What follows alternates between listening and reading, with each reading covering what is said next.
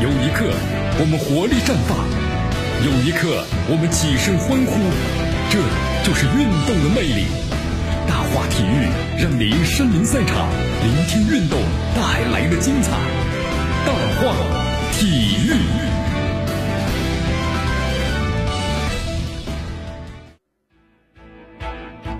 这里是大话体育，我是江南，来继续锁定 FM 九十六点七，继续关注呢我们的节目。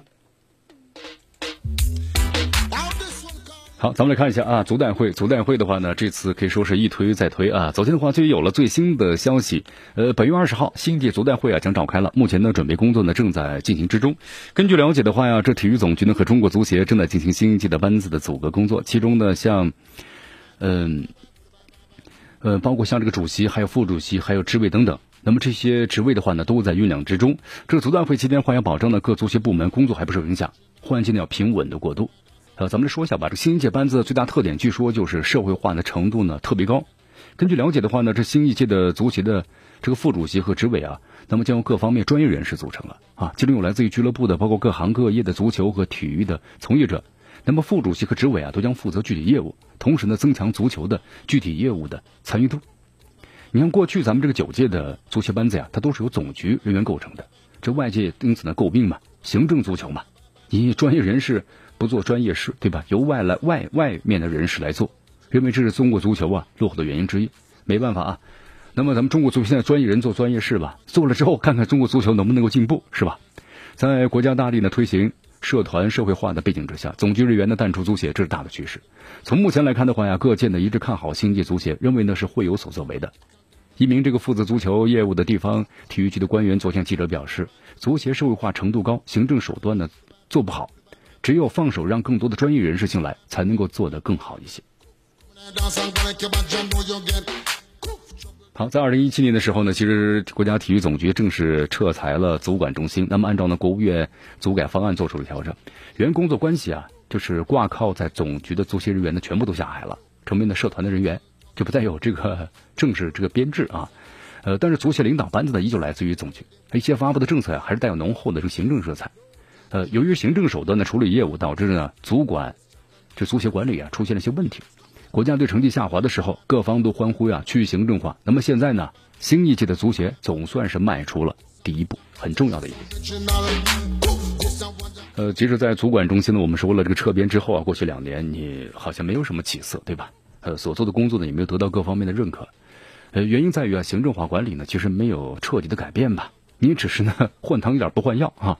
所以说这次新班子顺利要接班的话，总局呢要早做这个铺垫。上届这个足协啊秘书处的成员，比如张坚、林小华都被调离了，到总局下属单位的任职。担任的总局副局长的杜兆才，根据国务院的相关规定是不能够到社团任职的。目前呢也回到了总局工作，那么只负责一些外事工作。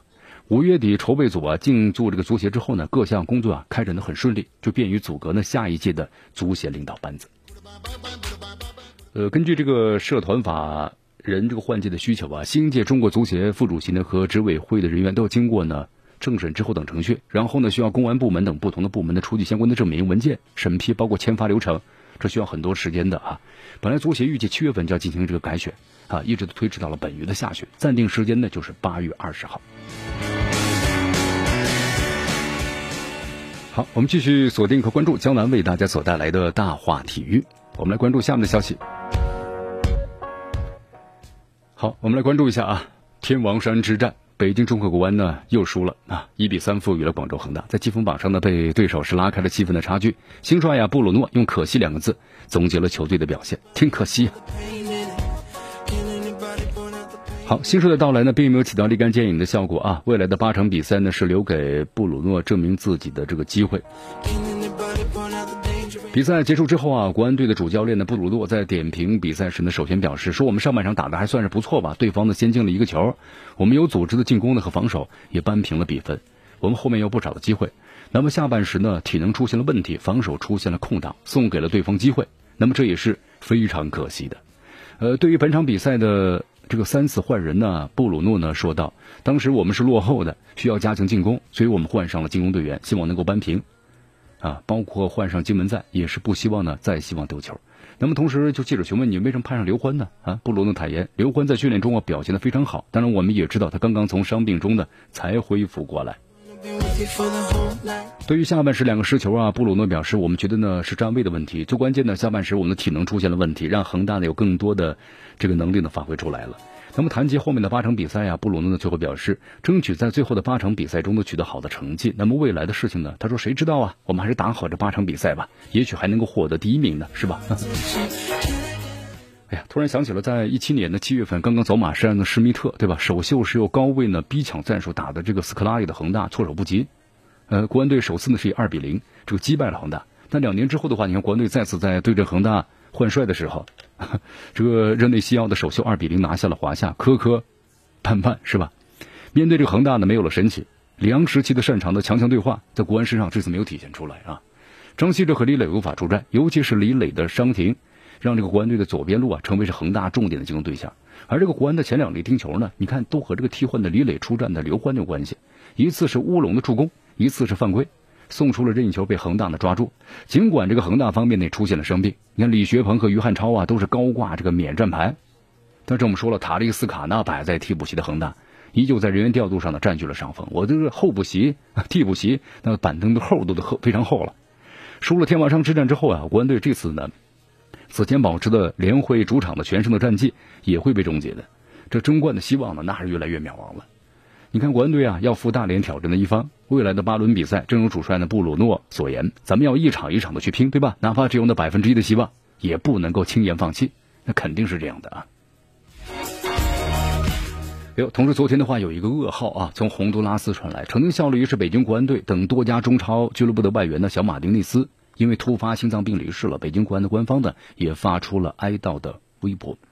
咱们介绍一下小马丁内斯吧，曾经在这洪都拉斯国家队啊，呃出场过，呃出战过世界杯、美洲杯、中北美金杯赛等等的世界和洲际大赛，为国出战的四十九次，共打入十二个球。二零一六年的时候呢，正式退役了。小马丁内斯呢，在中超的大部分的时间呢，都在为国安队效力，只是他更多的时间呢是充当这个救火员的角色。在连续效力了二零一七年和零八年。零八年两个赛季之后啊，为了巩固呢在洪都拉斯国家队的位置，以球征战的二零一零年南非世界杯，小马丁内斯当时和国安队友好的分手了。南非世界杯之后啊，再度被召回。二零一一年结束之后，小马丁和国安的合同到期，后来就解散呢，就是前往了这个现已经解散了重庆 FC。那么他临走的时候留下一句话：如果有一天我踢得好了，国安队一定不要忘记把我签回来，我爱北京。那么至今令不少的国安球迷印象深刻。那么此外呢，他在零八年的时候还参与了为汶川地震的捐款。在二一二年的时候，小马丁啊在二十九场的中甲比赛中打入了三球。赛季结束之后离开了中国。在中国联赛效力期间的话呢，小马丁总计为国安队在联赛中出场的八十一次打进二十七个球，为重庆出场二十九次打进三球。那么他也是国安队啊历史上效力时间呢最长的外援之一。其实，在不少的国安队的球迷心中啊，小马丁内斯是二零零九赛季呢就是夺得中超冠军的功臣之一。那一年的话，像河南建业呢异军突起，对吧？第二十七轮两队直接对话之前呢，他们还领先了少赛一轮的国安队一分。但是就在这个国安队和建业场比赛中啊，小马丁内斯在补时阶段打入一球，把比分呢扳成了二比二，拿到了关键的一分。那么这场平局呢，似乎是击溃了河南建业的信心，在最后一轮比赛中输给了对手，国安队因此拿到了最终的冠军。但是话说回来啊，如果没有那场小马丁内斯打入关键的一球的比赛，最后的结局很可能不是这样的。小马丁内斯在退役之后啊，不少球迷们都失去了他的消息。直到是二零一七年，当时有摄影记者呢在波士顿一家酒店看到了小马丁内斯，却发现呢他只是这个酒店的门童。当时呢让这个记者大为唏嘘。其实事后小马丁内斯呢和记者表示，他觉得自食其力没有什么好丢脸的，但是呢希望呢从今回到中国呀能够从事呢教练的工作。确实啊，我们说了无论如何啊，昔日的夺冠的功臣。现在要靠做门童来维持生计了，让不少的中国球迷感到特别的可惜。呃，在那个时候，其实有个消息传来了嘛，就是某家俱乐部想请他来踢业余联赛。在一八年的时候，小马丁啊再次回到了中国，那么在中国京城连征战的北京城市联赛。然后他的回归啊，也让呢北京当地球迷呢非常的热烈欢迎。在一八年年底的城市超级联赛决赛呢，小马丁内斯在三十一分钟的比赛中啊，到贡献了一记的倒挂金钩啊，世界波的破门。最终呢，京城联队三比零战胜了营口超越，夺得了冠军。夺冠之后，小马丁内斯表示：“他说，你知道我在想什么吗？回到中国，离开我的家人，获得了这样一座冠军的奖杯，他们会为我骄傲的。还有我在北京的球迷们，我会把我的进球视频呢发到网上的，你们可以看到我的微博。小马丁内斯的社交媒体啊，最后的一篇文字停留在了今年的五月份。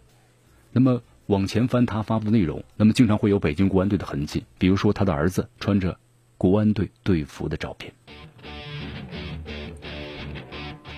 好，这里是江南为大家所带来的大话体育，继续锁定 FM 九十六点七，去关注我们的节目。天津天海呀，在本轮的客场的对阵重庆斯威的比赛中，这球队啊本来有一个堪称梦幻的开局。这天海的老将呢王小龙当时有一脚呢非常极具威胁的远射，让重庆斯威的门将啊隋维杰不幸的是自摆乌龙。天海队呢靠着这个乌龙球啊，在客场取得了一比零的领先优势。呃，正当这个天海球迷当时很憧憬啊，说球队是不是能够一鼓作气，然后就拿下重庆斯威的时候呢？郑达伦的一个乌龙球，啊，乌龙的头球破门了，一下子让天海和重庆斯威呢重新回到了同一个起跑线。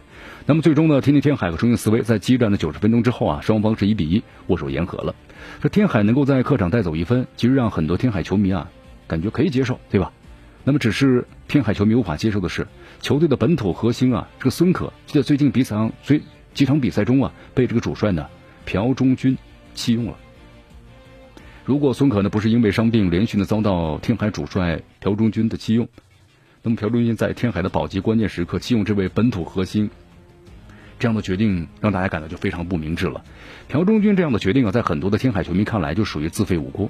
孙可在天海队呢一直被球迷视为是本土一哥，他为球队立下过赫赫战功。孙可在场上的拼命三郎的这个态度呀，啊，媒体对他评价都非常高的。哎呀，其实想想孙可的话，以前确实啊。有点在中国国内本土球员异军突起，对吧？表现也非常优秀，包括参加亚洲杯等等。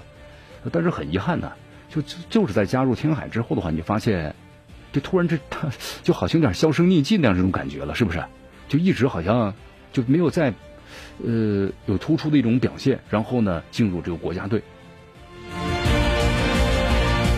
好，其实后来一想的话呢，孙可在这两个赛季饱受那个伤病的困扰。啊，一直没有再次迎来那职业生涯的巅峰。孙可在本赛季呢克服伤病复出之后啊，有段时间在比赛中呢表现的非常好，包括对阵重庆啊、富力的联赛中，孙可呢甚至连续两轮的进球。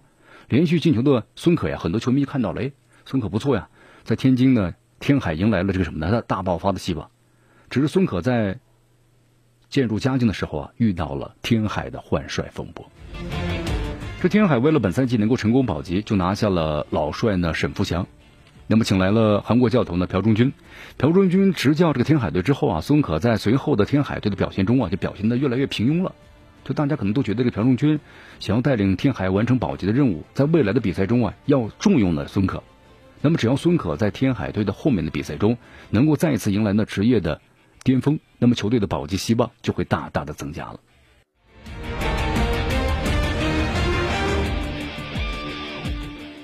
好，继续回到江南为大家所带来的大话题，我们继续来关注下面的消息啊。刚才咱们谈到了这个孙可，对吧？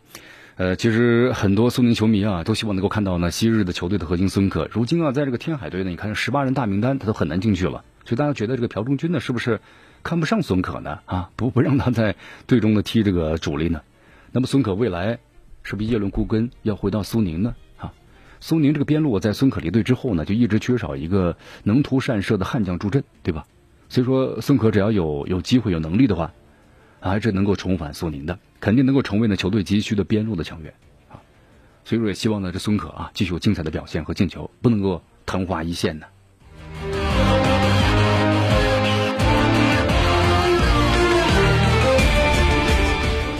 好，继续锁定和关注江南呢为大家所带来的大话题，我们去关注下面的消息啊。呃，在三比零客场的完胜华夏之后啊，鲁能呢继续保持对手的不败的战绩。本场比赛的话呀，和鲁能对恒大的过程呢有点很相似啊。鲁能先领先，急于扳回这个比分的华夏呢，给了对手更多的一些这个后场的空当。呃，鲁能也没有浪费机会，连接进球，最终的三比零完胜华夏。呃，因为呢一方呢和苏宁打平了，所以这样胜利让鲁能第四的位置啊更加的稳固了。不过呢，话说回来，和胜利相比，鲁能年轻人的表现呢，也就是咱们说的青春风暴，令人挺激动的，对吧？断流鱼迎来爆发，一射两传成为了最长的最大的功臣。那么长期病号啊，陈德超两次转会呢报名，在本场呢正式复出了，表现的还是不错啊。呃，同时呢，程普也迎来了职业生涯的首秀。德尔加的话呢，这次德尔加多没有出现在十八人的名单之中，原因呢是比较简单的，呃，就是他心态有所变化，表现的不太稳定。对他来说啊，残酷的现实就是首先要和鲁能的年轻人竞争，而不是把自己呢作为是外援级的球员。陈哲超、田兴、陈普三名年轻人都在名单之内，像这个段流瑜的话，首发不太让人意外啊。此前的话呢，一直在进步。现在啊，让我们看到了鲁能的青春风暴，它是需要什么花时间的，同时还需要一点冒险精神代价，对吧？当成绩不好的时候，你能够坚持。那么现在呢，终于迎来了什么呢？秋收的时节了。好的，朋友们，今天节目到此结束，我是江南，咱们明天见。